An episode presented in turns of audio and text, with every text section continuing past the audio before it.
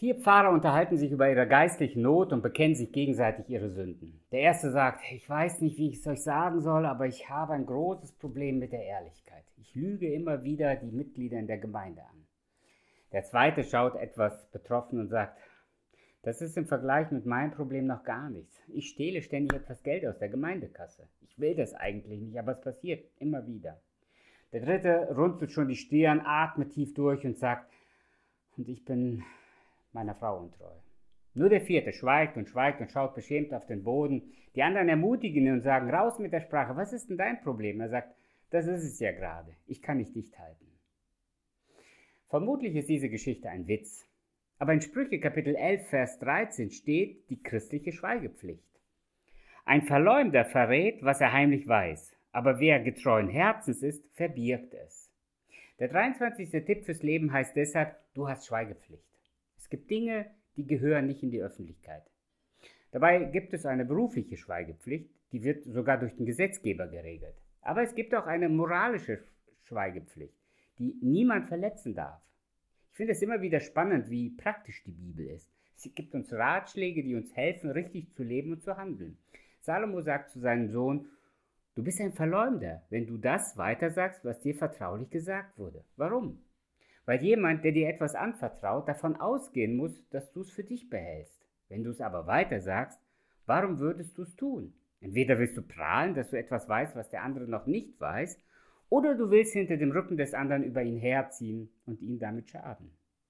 Natürlich gibt es Grenzen bei der Schweigepflicht. Da, wo andere gefährdet werden können, muss die Schweigepflicht unterbrochen werden. Davon ist aber auch hier nicht die Rede.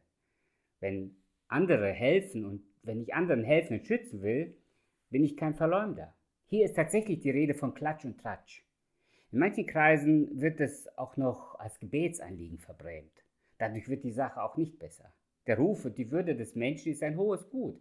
Vertrauen aufzubauen dauert oft lange, manchmal sogar Jahre. Und dann kann man mit einigen wenigen unbedachten Worten sehr viel zerstören. Unsere Gesellschaft und Politik schützt die Privatsphäre, sie schützen unsere Daten und die Person. Verleumdung ist in Deutschland strafbar mit bis zu zwei Jahren Freiheitsstrafe.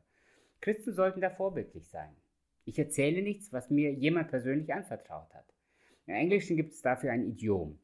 Wir führen ein Gespräch unter toten Männern. Also, deine Ohren sind ein Grab. Du sagst nichts weiter, was dir jemand anvertraut hat. Salomo sagt weiter, aber wer getreuen Herzens ist, verbirgt es. Mit anderen Worten, ein zuverlässiger Mensch behält die Sache für sich. Wer so handelt, verschafft sich nicht nur Vertrauen, sondern ist auch eine Hilfe und Stütze für Menschen mit einer seelischen Not. Gott geht genauso mit uns um. Wir lesen in der Bibel, dass Gott unsere Sünden ins Meer wirft, wo es am tiefsten ist. Das heißt, Gott holt unsere Sünden nicht mehr zurück. Und bei den Propheten im Alten Testament lesen wir auch, dass Gott an unsere Sünde nicht mehr denken will. Das heißt, Gott redet darüber nicht mehr. Mich befreit dieser Gedanke. Wenn ich Gott meine Sünden bekenne, vergibt er mir die Sünden und er redet nicht darüber.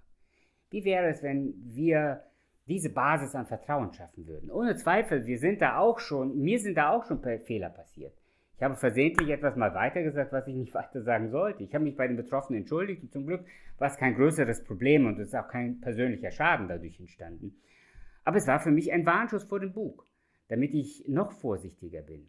Umgekehrt habe ich anderen schon gewarnt und gesagt, du hör mal, wenn du nicht aufhörst, mir Dinge von, anderen, von der anderen Person zu erzählen, dann sage ich oder frage ich die Person, ob das stimmt, was du da äh, über sie erzählst. Damit war das Problem gelöst. Ich habe nie wieder etwas Schlechtes von der Person gehört.